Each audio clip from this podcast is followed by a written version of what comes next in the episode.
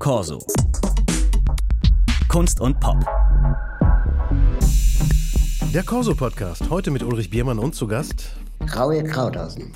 Raul Krauthausen, Inklusionsaktivist, studierter Kommunikationswirt, Medienmacher, Mitgründer der Sozialhelden einer Denkfabrik für soziale Projekte. Was habe ich vergessen? Von meiner Seite aus nichts. Dass heute ein neues Buch erscheint. Wer Inklusion will, findet einen Weg. Wer sie nicht will, der findet Ausreden. Im Rowold Verlag erscheint dieses Buch heute und gleich zu Beginn machen Sie äh, klar, Raul Krauthausen, Achtung, Inklusion, was heißt das? Sie definieren es nämlich sehr genau und nicht ausgrenzend. Wie machen Sie es? Inklusion bedeutet für mich die Annahme und die Bewältigung von menschlicher Vielfalt, ähm, die uns alle mit einschließt. Das heißt, äh, niemand von uns hat das Recht zu sagen, wer wo sein darf und wer nicht. Captain Cook und Darth Vader, die kommen auch prominent bei Ihnen vor als Paradebeispiele, wie eine Behinderung benutzt wird, um einen Charakter als suspekt bis böse darzustellen in der Kultur. Eine Technik, die bis in die Bibel zurückreicht. Wie sieht's denn heute aus? Ja, da ehrlich gesagt hat sich auch gar nicht so viel verändert, ähm, außer vielleicht, dass es mehr behinderte Charaktere gibt, die auch mal die super Hauptrolle spielen. Ähm, allerdings finde ich es hochproblematisch, dass wir Behinderung kulturell und medial immer als eines von beiden betrachten und selten einfach beiläufig miterzählt wird als die Nachbarin, Busfahrerin und oder eben auch Lehrerin. So, dass äh, es immer darum geht, jemanden zu bemitleiden, ähm, abzustoßen oder eben übertrieben zu bewundern. Und da gibt es Maßnahmen, die man machen kann, um dem vielleicht auch ein bisschen entgegenzuwirken. Aber wir haben doch große Kinoerfolge, äh, allerbeste Freunde zum Beispiel, mit einem Menschen mit Behinderung in der Hauptrolle. Ja, bei ziemlich beste Freunde ist halt die Situation die, dass ähm, der Mensch mit Behinderung ähm, das ist halt auch so eine Annahme, die einfach oft überhaupt nicht stimmt, aufgrund der Behinderung verbittert wird.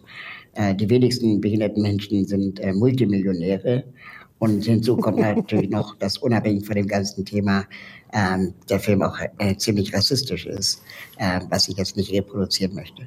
Gibt es denn ein positives Beispiel, wo Sie sagen, hallo, guckt mal da im Fernsehen, guckt mal da im Kino, da, da hat was funktioniert? Also sehr empfehlen kann ich äh, die kleine Serie ähm, 1,20 Meter. Das ist eine Kurzserie, sechs Folgen, glaube ich, ähm, ungefähr 20 Minuten Länge pro Folge. Und die kommt aus Argentinien tatsächlich und handelt von einer jungen Frau, äh, die an der Highschool ist und zusammen mit ihren äh, Klassenkameradinnen aufbegehrt ähm, für guten äh, Sexualkundeunterricht und sie dabei selber als behinderte Frau auch ihre Sexualität zum ersten Mal entdeckt und erlebt, jenseits von Klischees. Da muss man auf ein Buch aus Deutschland mit so einem ähnlichen Thema lange warten. Wie inklusive ist die deutsche Kulturlandschaft eigentlich für Kulturschaffende und Künstler, Künstlerinnen mit Behinderung? Ja, da ist leider gar nicht so viel zu sehen. Ähm, wenn wir zum Beispiel uns heute deutsche Theaterstücke oder, oder Filme anschauen, dann ist es anscheinend immer noch völlig okay, für die äh, Produzentinnen und Produzenten, dass man nicht behinderte SchauspielerInnen äh, einfach eine Behinderung spielen lässt, zum Beispiel sie in einen Rollstuhl setzt und äh, man einfach glaubt, das ist gut genug. Das ist aber eigentlich nichts anderes als Blackfacing, also wie man früher bis in die 90er Jahre weiße Menschen schwarz angemalt hat. Und das liegt unter anderem auch daran, dass ähm, Regisseurinnen, äh, Autorinnen von Stücken sich oft gar nicht vorstellen können, dass es äh, Menschen mit Behinderung natürlich auch als SchauspielerInnen gibt. Äh, es gibt sie weniger, weil sie auch schlecht oder wenig ausgebildet werden, ähm, weil dann oft eben äh, Schauspielschulen sagen, ja, ähm, bei uns gibt es leider nur die Zugangsberechtigung, wenn man fechten und Ballett kann. Äh, und das schließt natürlich dann auch viele äh, Menschen mit Behinderung aus. Sie haben selbst nachgefragt, habe ich in Ihrem Buch gelesen, an deutschsprachigen Schauspielschulen.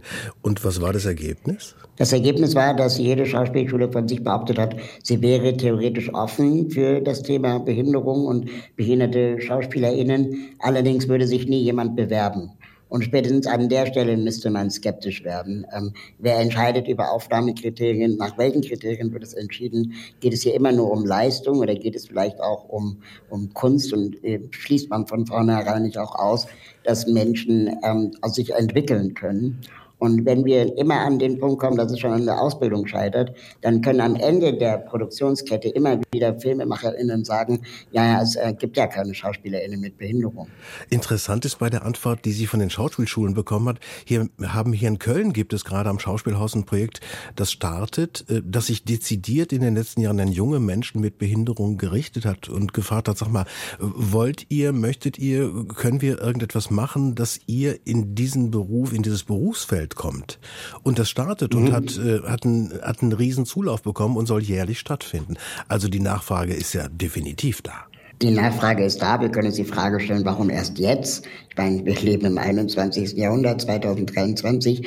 Deutschland ist in der Hinsicht äh, bestimmt 10, 20 Jahre hinter den Vereinigten Staaten von Amerika. Und wissen Sie, ich habe neulich einen Kinofilm beraten und da ging es darum, dass die äh, zwei Hauptrollen äh, aus Menschen mit Behinderung besetzt werden sollten. Und bei den Dreharbeiten stellte sich heraus, dass die Versicherung sich weigert, das zu versichern, weil die Hauptrollen eine Behinderung haben.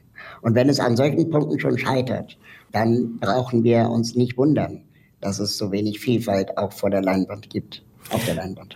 Gibt es eigentlich Zahlen offiziell, dass man weiß, wie viele Kunst- und Kulturschaffende es mit Behinderungen gibt? Es gibt auf jeden Fall zahlreiche Initiativen. Kulturbranche ist ja riesig, aber wir befinden uns ja im unteren äh, einprozentigen Bereich.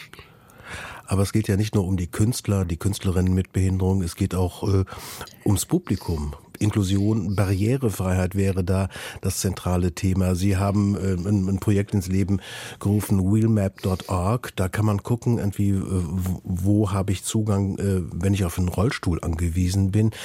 Wie ist es äh, für Teilhabe am Kulturleben für Menschen mit Behinderung? Wo stehen wir da? Ja, da da sprechen Sie einen wichtigen Punkt an. Ähm, wenn wir über Kultur und Inklusion reden, dann reden wir nämlich meistens nur über das Publikum. Da wird dann davon gesprochen, dass äh, behinderte Menschen ein Recht auf Teilhabe haben, im Sinne von, es gibt einen Kinosaal mit zwei Rollstuhlplätzen oder einen Theatersaal mit Ober-, Unter-, Untertiteln. Ähm, und das findet natürlich jetzt zunehmend auch äh, Verbreitung, auch weil die gesetzlichen Rahmenbedingungen da strenger werden. Ähm, es gibt aber nach wie vor immer noch sehr viele Event-Locations, zum Beispiel das Grünspan in Hamburg, große Konzertlocation, äh, das immer noch nicht barrierefrei ist. Und dass sowas überhaupt noch zugelassen ist, ist auch ein großes Ausschluss, äh, Ausschlussproblem äh, behinderter Menschen. Und ähm, behinderte Menschen in Publikum zu setzen, ist halt eine Sache, das ist aber sehr passiv.